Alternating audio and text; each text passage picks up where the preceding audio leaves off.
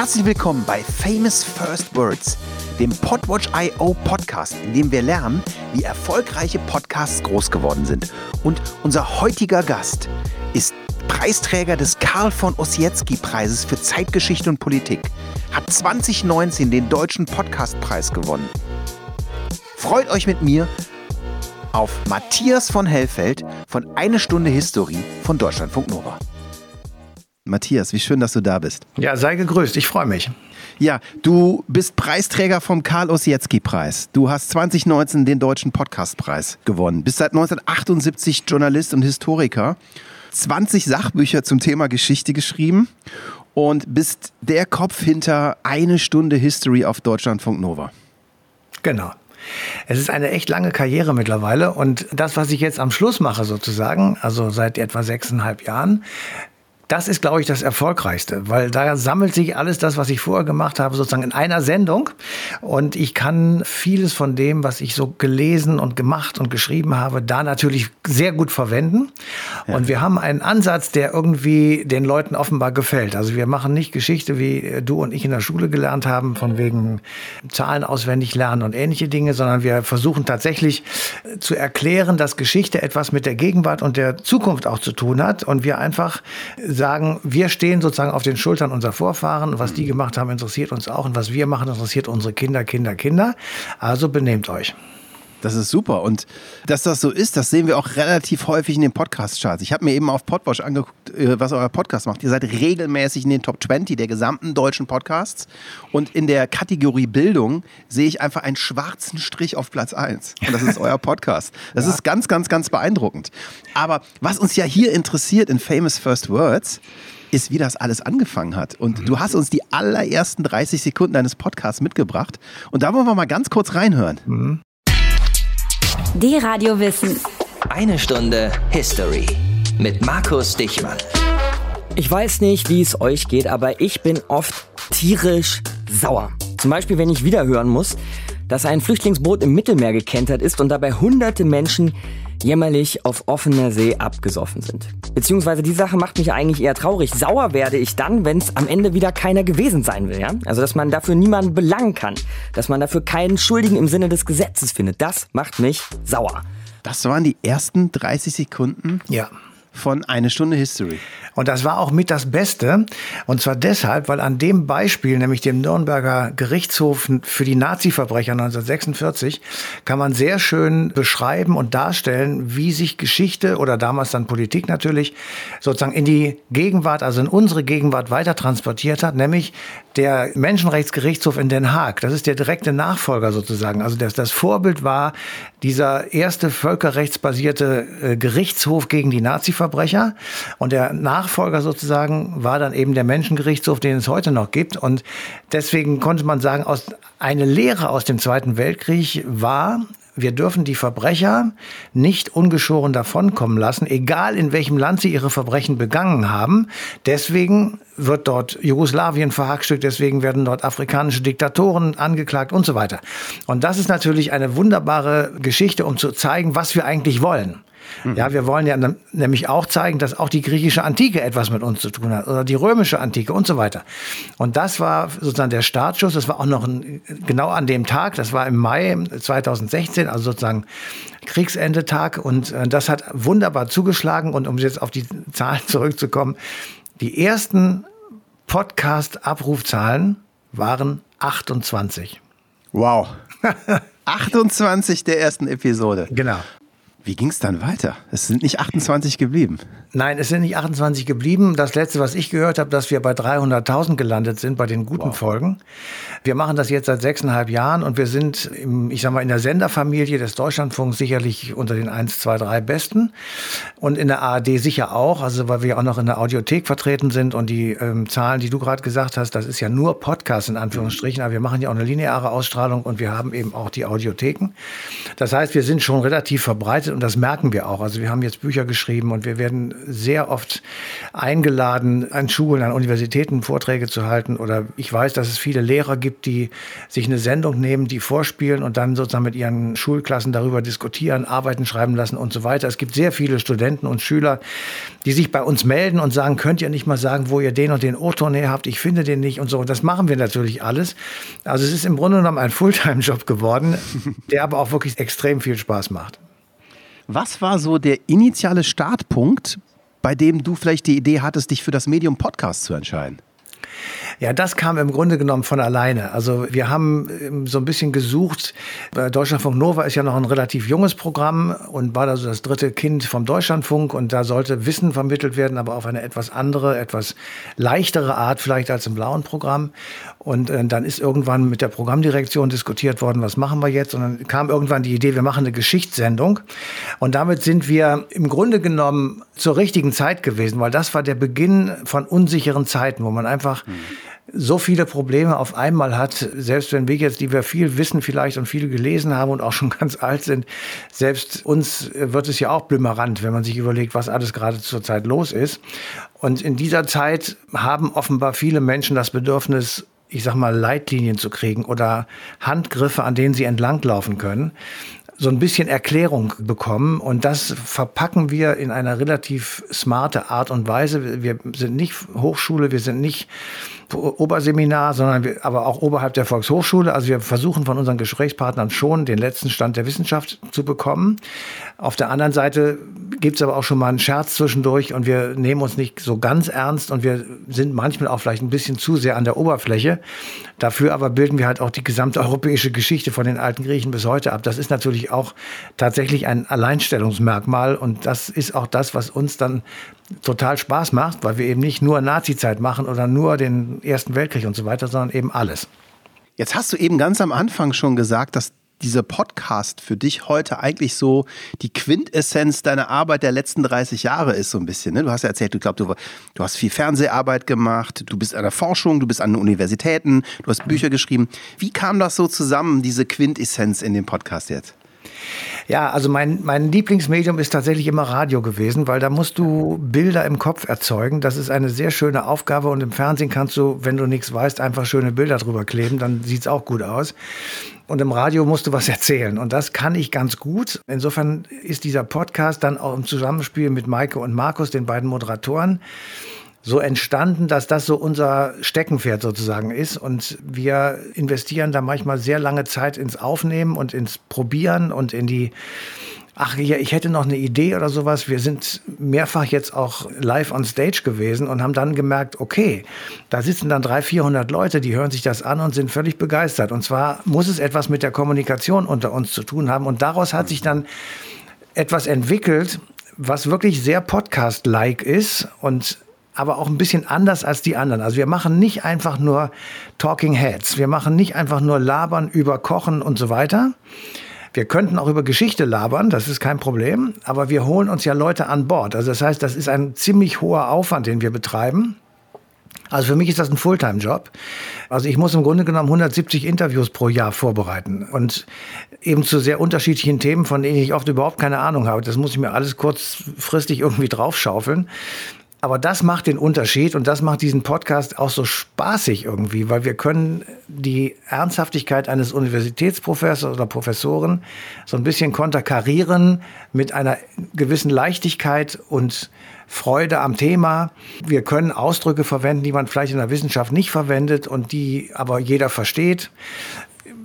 Insofern kriegen wir einen ganz guten Zugang zu den Leuten. Und das wird honoriert und das hat auch diesen Podcast weiterentwickelt. Also wir haben dann kleine Veränderungen vorgenommen, weil wir dachten, okay, die Textstrecken sind zu lang. Wir dürfen ja im Podcast keine Musik abdudeln, deswegen müssen wir gucken, dass wir irgendwie so ein bisschen leichter werden. Dann haben wir die, die Sidekicks aufgeteilt, also aus drei haben wir vier gemacht. Wir haben dann dafür die Gespräche etwas verlängert, weil wir manchmal dachten, naja, also nach sechs Minuten, das ist fürs Radio schon irre viel. Das ist ja schon fast ein Hörspiel. ja, nach sechs Minuten ist aber noch nicht alles gesagt. Und wir haben dann gemerkt, im Podcast wird gerne gesprochen und die Leute hören auch gerne gesprochenes Wort. Ich mache ja noch diesen Hinweis oder diesen Teasing-Podcast mit Vrind, Holger Klein in Berlin. Und da haben wir mal eine, eine, Sendung gemacht, die dauerte drei Stunden. Drei Stunden über die europäische Geschichte. Und die Leute, die sind um Block gefahren, haben die geschrieben, um das zu Ende zu hören. Und die haben das ihren Kindern auf den Stick gezogen und unter den Weihnachtsbaum gelegt. Also insofern haben wir dann gemerkt, okay, Du kannst ruhig erzählen, das ist nicht der Punkt. Im Radio ist es vielleicht ein bisschen anders, weil die Leute mehr auf Musik stehen. Aber der Podcast ist etwas, was mir sehr entgegenkommt. Wie du jetzt merkst, ich erzähle gerne.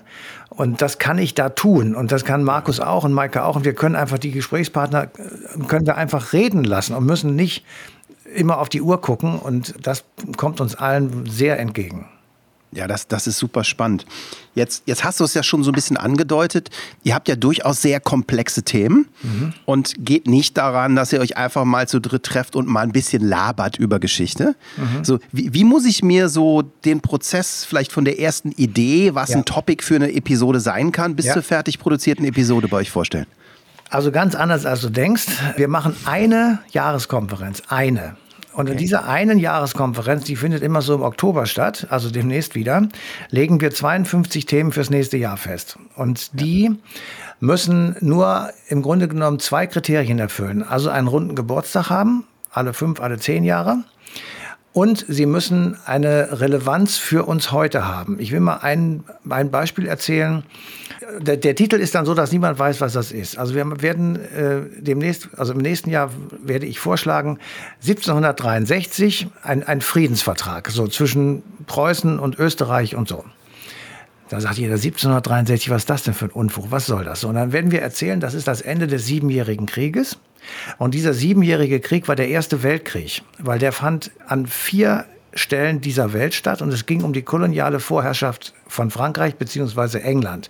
Und als Konsequenz dieses Krieges waren beide Staaten pleite. England hat in Amerika in den Kolonien Steuern eingeführt. Wir kennen das Ende amerikanische Unabhängigkeit, Verlust von 13 Kolonien. Frankreich war vollkommen pleite, weil sie auch noch die amerikanischen Aufständischen gegen die Konkurrenten aus England unterstützt hat pleite. Der König musste die Stände einberufen, die machen eine verfassungsgebende Nationalversammlung drauf, Französische Revolution, Ende der französischen Monarchie. So, und da kann man eben sehr, sehr schön dran erklären und auch wunderbar spannend erzählen, wie, wie, wie ein Konflikt zum ersten Mal global wird. Und zwar, weil du jetzt deinen Gegner in einem militärischen Konflikt in seinen Kolonien treffen kannst. Und der dann gezwungen ist, seine Kolonien zu verteidigen. Und damit wird dieser Krieg global. Der hat im Pazifik stattgefunden, in Indien hat er stattgefunden, in Nordamerika und in Schlesien. Und zwar zeitgleich. Mit immer den gleichen Kombatanten. Und das möchten wir gerne versuchen zu erklären. Kriege sind global. Und das merkst du heute an Putins Überfall auf die Ukraine. Kriege sind global, weil sie Auswirkungen haben auf die Nahrungssituation in Afrika, auf die Energiesituation in Europa und, und, und. Und solche Sachen suchen wir in einer Konferenz. Dann diskutieren wir darüber, gibt es Experten, die uns da weiterhelfen können? Also du siehst hinter mir einige Bücher, es sind insgesamt viereinhalbtausend okay. und die werden dann durchgeforstet im Schnellgang. Ob es da irgendjemanden gibt, den ich anfragen könnte. Ich habe gute Kontakte zu den Sachbuchverlagen die also jedes Jahr wirklich sehr viele, sehr schöne Bücher rausgeben. Und dann suche ich sozusagen die Experten dazu und dann lade ich die ein und wir verabreden immer dienstags ist unser Produktionstag. Wir verabreden uns mit denen zum Telefonieren beziehungsweise äh, mit einer Internetverbindung oder manchmal auch im Studio. Manchmal kommen die auch zu uns, wenn sie in Köln an der Uni sind, dann können die bei uns ins Studio kommen. Und dann nehmen wir das mit denen auf und wir senden es so, wie sie es sagen. Also wir, wir schneiden die Gespräche nicht, äh, sondern wir nehmen nur die Versprecher raus natürlich und RS und so. Aber wir werden, wir, wir gehen nicht sozusagen ins Eingemachte und sagen, da, es sei denn, er macht einen wirklich groben Fehler, indem er irgendwie Personen verwechselt oder sowas. Dann ja, aber ansonsten nicht. Sodass wir dann auch authentisch sind und der Experte dann auch gerne wieder zu uns nochmal kommt, weil er merkt, okay, er wird nicht irgendwie unserer Meinung angepasst, sondern er wird so gesendet, wie er es redet. Und ich als Sidekicker komme in die Sendung viermal und ich fülle sozusagen wie so ein Schmiermittel die Lücken zwischen den Experten. Also wenn wir jetzt, sagen wir mal, den siebenjährigen Krieg nehmen, der Beitrag wird dann über diesen Krieg sein und was da passiert ist. Dann wird einer erklären, was der mit Preußen und Österreich wegen Schlesien war. So, das ist so unser Aspekt. Und dann muss einer kommen und sagen, war das wirklich der Erste Weltkrieg?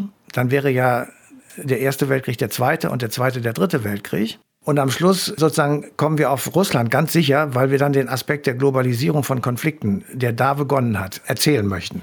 Und ich muss dann gucken, dass ich Brücken baue zwischen den einzelnen Blöcken. Wir haben am Anfang dann noch ein kleines Hörspiel. Da legen wir ganz, ganz viel Wert drauf und da wird auch sehr viel ja, Liebe und Energie reingesetzt, weil wir wollen dort richtig akustisch nachvollziehbar machen, was da eigentlich passiert ist. Das ist natürlich nicht so einfach, wenn wir über Maria Montessori was machen, weil das ist eher still und ruhig. Aber Schlachten und all diese Dinge sind im Radio wie im Fernsehen wunderbar zu machen. Und das versuchen wir auch.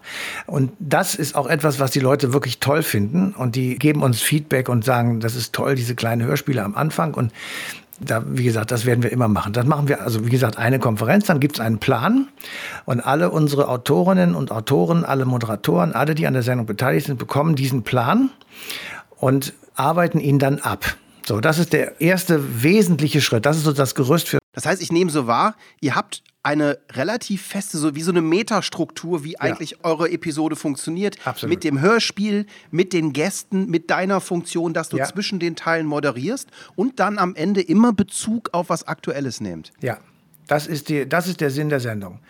Äh, wir, am, am, Schluss kommentieren wir auch durchaus. Also wir sagen auch, das ist meine Meinung. Ja, ich, das, das ja. trennen wir sehr stark. Weil eben Leute gesagt haben, was mache ich denn jetzt damit? Ja, wie finden wir das denn jetzt? Und was ja. denkst du, wie geht das aus? So, und das machen wir am Schluss.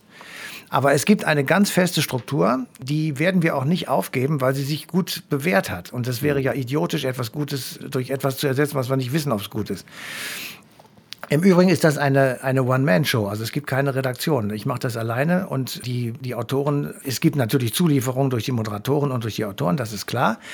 Aber die Themenverantwortung habe ich und der Sender lässt uns da auch relativ großen Freiraum.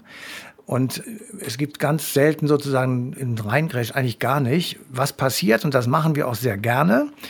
Seit ein, zwei Jahren machen wir es auch umgekehrt. Wir sagen, was läuft denn eigentlich so in der Tagesschau, was wir nicht verstehen. Mhm. Also mein Paradebeispiel ist ähm, der Krieg in Bergkarabach. Das war Anfang 2021 und kein Mensch weiß, wo dieser Steinhaufen Bergkarabach ist. So. Und warum prügeln sich Aserbaidschan und Armenien um genau diese Enklave äh, so? Und dann haben wir einfach versucht zu erklären, was eigentlich Bergkarabach ist, wo es herkommt, wo die Geschichte ist und so weiter. Das heißt, wir erklären auch den, sozusagen die Unbegreiflichkeiten von heute durch Rückgriff auf die Geschichte. Das machen wir mit Putin, das machen wir mit der Ukraine, haben wir jetzt mehrfach gemacht. Ist die Ukraine ein eigener Staat? Was ist die Kiewer Rus? Also all die Begriffe, die man so in der Tagesschau hört oder in, in Diskussionen irgendwie, die, die greifen wir auf. Aus der Gegenwart blenden sie zurück in die Vergangenheit und versuchen sie so zu erklären. Das heißt, ihr Interagiert ihr auch mit eurem Publikum? Also, ja. dass ihr vielleicht Fragen kriegt und ja. jemand sagt, Matthias, erklär mir mal ja. bitte, was hier los ist? Das machen wir sehr gerne. Wir, kriegen, wir haben mehrere Sendungen schon gemacht, weil jemand uns gebeten hat, das zu tun. Und dann sagen wir auch, dass das der sowieso war, der uns das gesagt hat. Und deswegen machen wir das jetzt. Und ich agiere jede Woche mehrfach mit Hörerinnen und Hörern auf unterschiedlichster Ebene. Also manche wollen einfach nur einen Buchtitel wissen, andere, wie gesagt, wo kommt der O-Ton her? Und dritte schicken mir zu, mach doch mal was über den Löwen im Stadtwappen von Braunschweig. Und dann sage ich, nein, das machen wir nicht. Ja, aber es gibt auch sehr viele gut, sehr gute Ideen. Also wir haben so ein Beispiel auch, wir haben uns in einer Sendung mal darüber ausgelassen, warum Menschen in Extremsituationen äußerst brutal sind. Mhm. und als einzigste Spezies dieser Erde sich selbst auffressen sozusagen. Warum ist das so? Und dann hat uns ein Psychologe angerufen, das ist ganz einfach zu erklären. Und dann habe ich gesagt, siehst du, und du kommst jetzt beim nächsten Mal in die Sendung und erklärst uns das. Das haben wir auch gemacht. Seitdem ist er sozusagen unser ständiger Hörer und immer wenn sowas ist, meldet er sich. Also wir haben einen ganz guten Kontakt dazu und die, die, Hörerpost im Deutschlandfunk hat viel mit uns zu tun. Über welche Kanäle interagiert ihr mit eurer Hörerschaft? Also es gibt installiert im Haus eine Online-Redaktion, Social Media, alles was es gibt, Facebook, Twitter und so weiter. Und da, wo es sozusagen nicht so einfach zu beantworten ist, also ich sag mal Literaturhinweise oder so, oder leichte Fehler. Also natürlich passieren auch Fehler. Also wir haben mal Friedrich dem Großen ein Kind untergejubelt. Das war natürlich Quatsch, das war der Neffe und also solche Sachen. Mhm.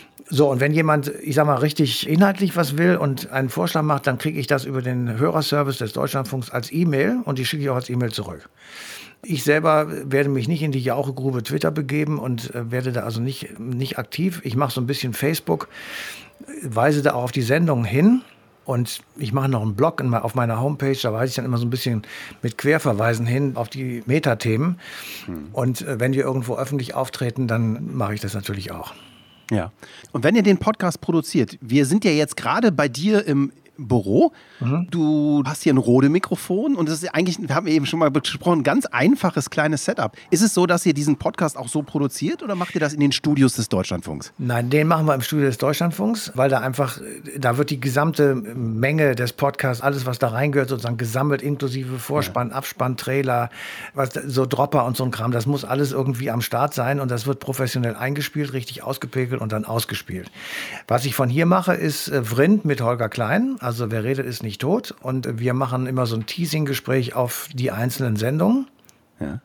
Und haben dort eine feste, feine, schöne Gemeinde von Zuhörerinnen und Zuhörern, die sich dann auch wiederum mit uns in Kommunikation begibt über die Seite von Vrind.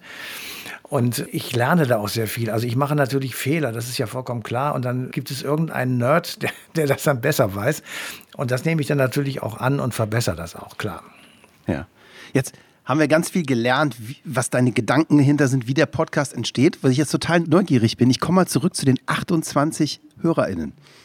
Das ging ja, das wurde ja irgendwann mehr. Wie, wie ist das passiert? Habt ihr da aktiv dran gearbeitet? Und wie seid ihr groß geworden? Gar nicht. Wir haben überhaupt nichts gemacht, außer dass wir Sendungen gemacht haben. Es ist tatsächlich, also wir haben uns wirklich gefragt, warum. Und ich kann dir keine vernünftige Antwort drauf geben, weil an meiner Schönheit kann es nicht liegen. Und insofern hat das wahrscheinlich nur wenig mit uns selbst wirklich zu tun. Das ist tatsächlich die Zeit. Wir waren die Ersten, die Geschichte gemacht haben. Es ja. gibt mittlerweile ganz viele, die auch Geschichte machen, die aber nicht so erfolgreich sind. Die auch sehr schön sind, will ich gar nicht bestreiten, aber die eben nicht an diese Zahlen rankommen, weil wir einfach eine ganz feste Gemeinde haben und eine ganz, ganz lange Zeit bei Spotify unser Cover beim, beim Downloaden genau da war, wo der Daumen ist. Und es hat sehr viele Leute gegeben, die einfach zack, da wo der Daumen ist, gemacht haben. Und das ist ja auch Strategie gewesen. Wir sind ein paar Mal bei Spotify sozusagen als Podcast des Monats gelaufen. Wir haben ganz, ganz wenig Werbung gemacht, also eher fast überhaupt nicht. Also der Deutschlandfunk macht keine Werbung oder wenig. Der alte Programmdirektor hatte mal die Vorstellung, wir würden in Universitätsstädten besonders gehört werden, was gar nicht stimmt. Es ist nicht statistisch nachweisbar. Und mhm. dann haben wir angefangen, vor zwei, drei Jahren im Rahmen des Podcast-Festivals öffentlich aufzutreten.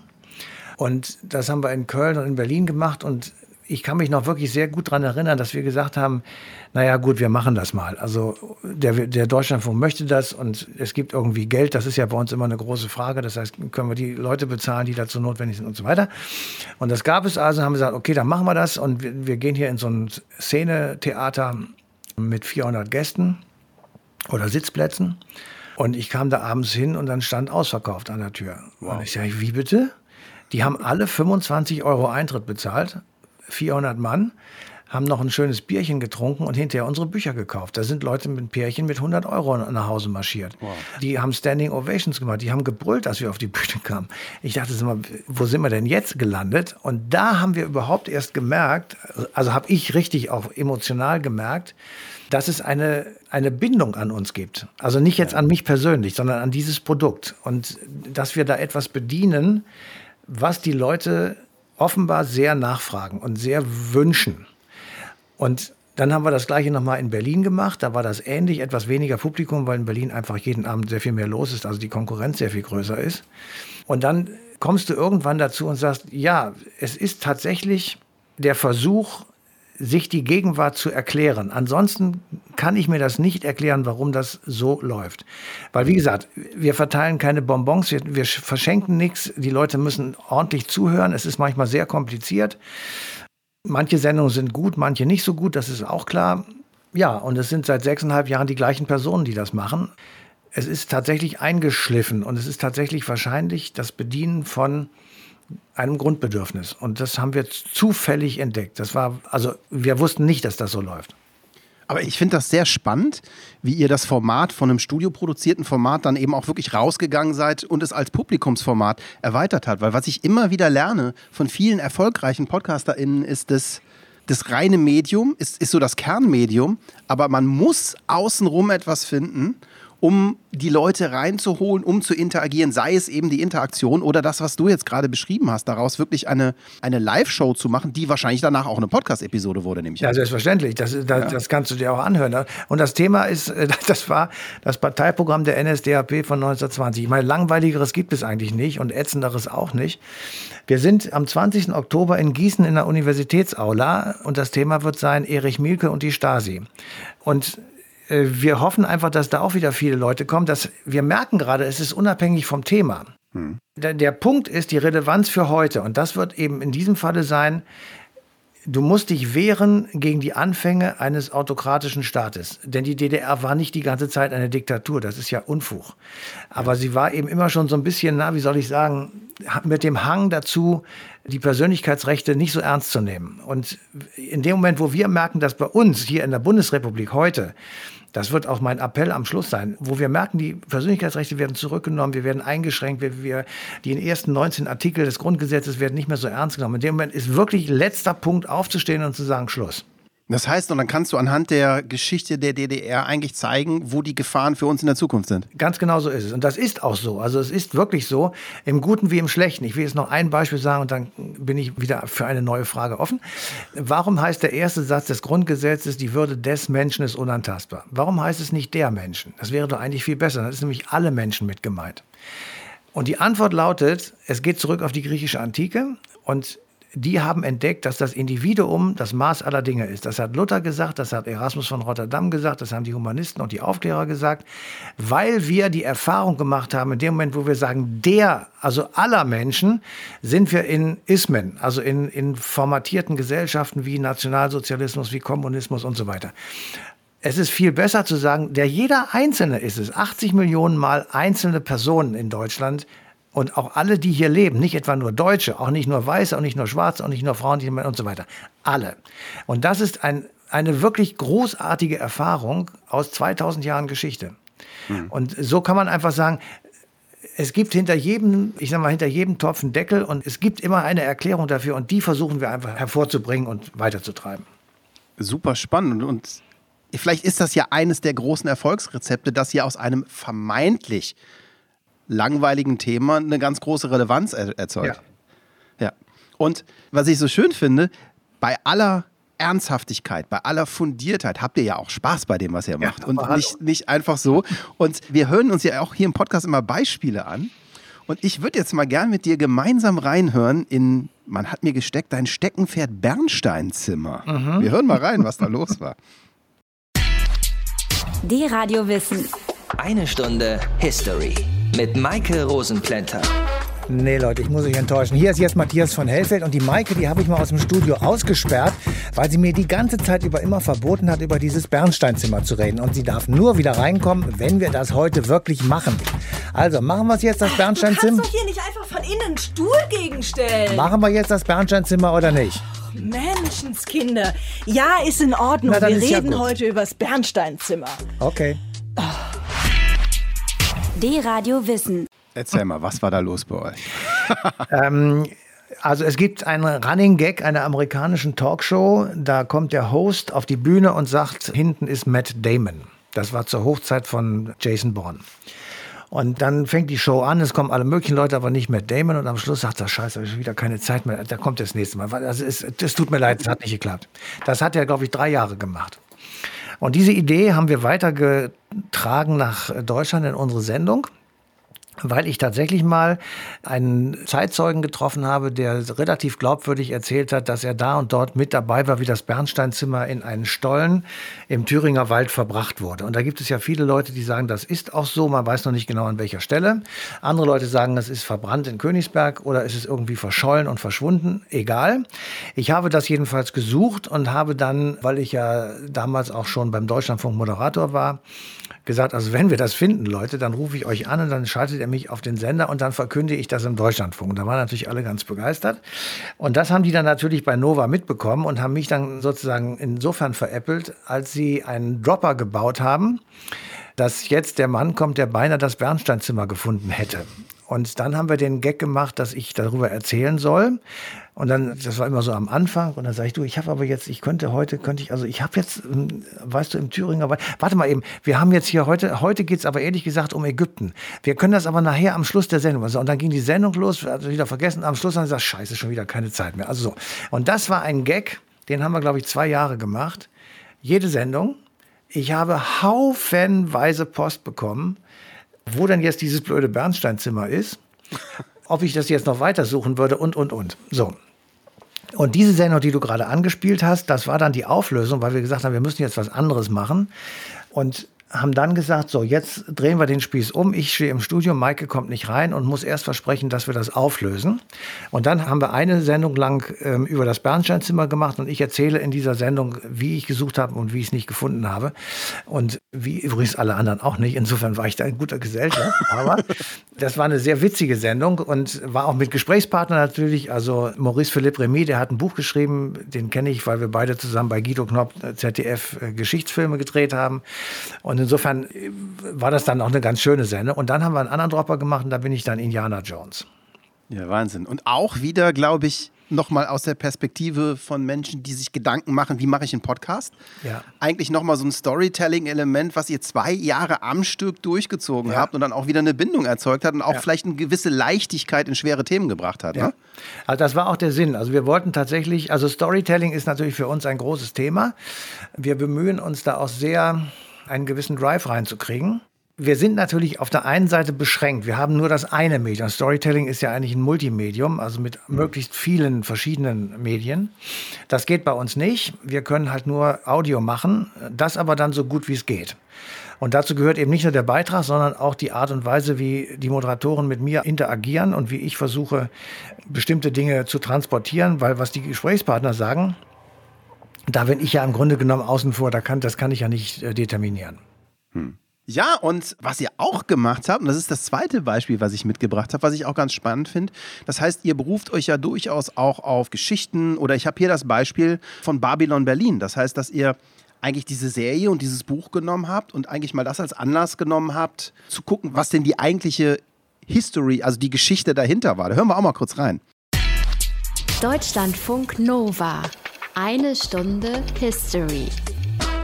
Diesmal mit Maike Rosenplänter und Markus Dichmann. Wir haben uns jetzt schon sechs von acht Folgen vom Nassen Fisch angeguckt, mhm. dem Hörspiel, das wir hier gerade in Deutschlandfunk Nova hören. Und wir vom History Team suchen euch so ein bisschen die historischen Ostereier in diesem Hörspiel zusammen. Wir haben echt schon eine ganze Menge entdeckt. Ja, warum sind die Trotzkisten in Berlin? Was hat das mit diesem russischen Gold auf sich? Wer sind die Braunhemden? Wer ist die Rotfront und so weiter und so fort? Und jetzt sind wir beim großen Finale angekommen. Ja, genau. Noch zwei Folgen und dann ist es vorbei mit dem nassen Fisch. Dann wissen wir, wie es ausgeht. Viel Spaß mit den letzten beiden Folgen. Deutschlandfunk Nova. Eine Stunde History Spezial. Unser History-Team seziert für euch den nassen Fisch. Die Hörspielserie zu Babylon Berlin.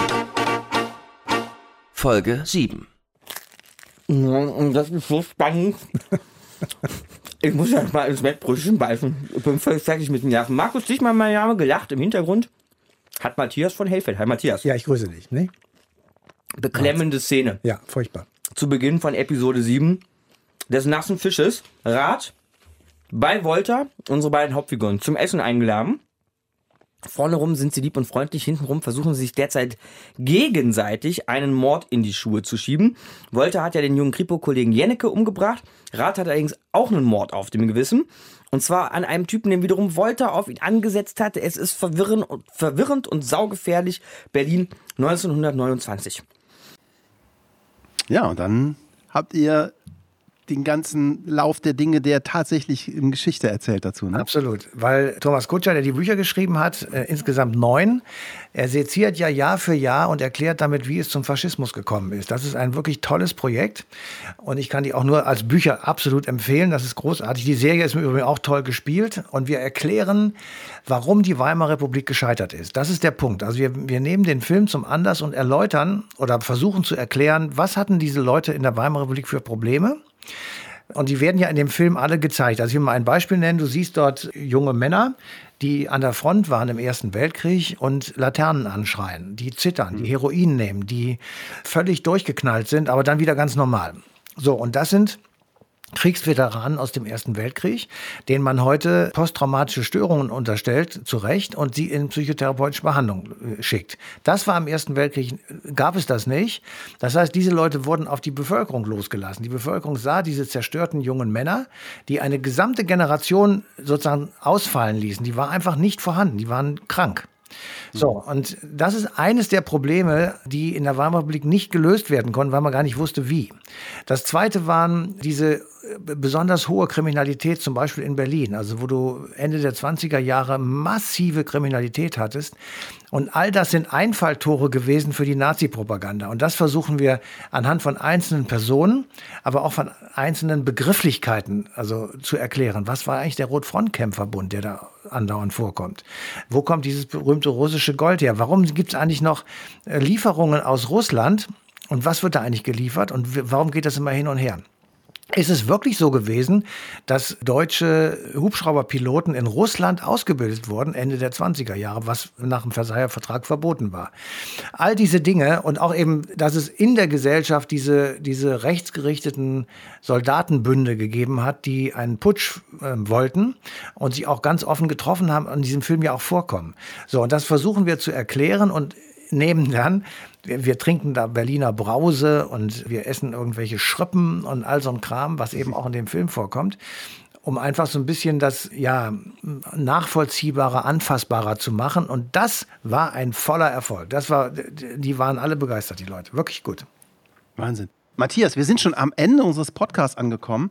Und ich glaube, ich nehme für mich heute mit und das hat mir riesen Spaß gemacht zu sehen, dass eigentlich so dieses Erfolgsgeheimnis aus unglaublich für ein Thema brennt. Und ich glaube, das kann man von dir behaupten, dass du, du lebst das, was du erzählst, mhm. in Verbindung mit einem extrem soliden Erzählhandwerk ein ganz, ganz, ganz toller Erfolgsfaktor sein kann. Also herzlichen ja. Dank, dass Bitte. du uns hast einblicken lassen in eure Welt. Und jetzt wäre so meine Frage, was möchtest du persönlich den Menschen mitgeben, die Podcast machen wollen, die, die ihre Geschichte erzählen wollen? Was würdest du uns mitgeben wollen? Ja, sie sollen genau ihre Geschichte erzählen. Sie sollen sich nicht beeinflussen lassen von irgendwelchen klugen und weniger klugen Medienmanagern. Wenn sie das richtig erzählen, wenn sie scharf darauf sind, das weiterzutragen, wenn sie tatsächlich auch einen Wunsch haben, etwas zu erzählen, also jemanden sozusagen in Anführungsstrichen zu belehren, das war aber jetzt positiv gemeint, dann sollten sie das wirklich auch genau so machen. Man sollte sich nicht verbiegen, man sollte nicht Formulierungen wählen, die nicht einem selbst sozusagen angenehm sind. Und man sollte vielleicht nicht einfach nur labern. Also man muss schon einen ziemlichen Background äh, sich irgendwie aufbauen. Und das Schöne ist, beim Podcast kannst du ja Zettel vor dir ausbreiten und dich so ein bisschen anhand von Stichworten durchhangeln. Das ist ja im Fernsehen nicht so einfach. Aber ich glaube, die erfolgreichen Podcasts sind tatsächlich diejenigen, die für ein Thema brennen. Das hast du richtig erkannt. Das stimmt. Das ist bei mir auch so weil ich tatsächlich der Meinung bin, wir müssen wissen, wo wir herkommen, sonst wissen wir nicht, wo wir hin sollen. Und das, dieses Schwimmen im Nüs, also im Nichts, das ist etwas, was Leute wie Putin oder Erdogan und alle möglichen anderen brauchen, um in unserer Demokratie, in unserer Gesellschaftsordnung einen Fuß zu fassen und uns sozusagen zu verunsichern. Wir müssen uns unserer selbst vergewissern. Und dieses Vergewissern geht nur, wenn wir ein bisschen auch zurückgucken. Nicht nur, aber eben auch. Und wir müssen nicht Universitätsprofessoren sein, wir müssen nicht dicke Bücher lesen, das ist alles nicht notwendig. Wir müssen ungefähr wissen, warum Regierungen von Polen und Ungarn meinetwegen so anders handeln als die von Frankreich und Spanien. Und das wäre schon gut, wenn wir das alleine wüssten. Und dazu ist diese Sendung halt einfach ein Vehikel und das kann jeder andere Podcast auch mit jedem anderen Thema. Matthias, vielen Dank. Sehr das gern. war Famous First Words. Heute mit Matthias von Hellfeld von Eine Stunde History. Und wenn ihr Fragen habt und wenn ihr Ideen habt und Input habt, wie man einen Podcast machen kann, schreibt uns unter hi at podwatch.io auf Twitter, auf LinkedIn. Wir freuen uns von euch zu hören. Bis zum nächsten Mal. Tschüss.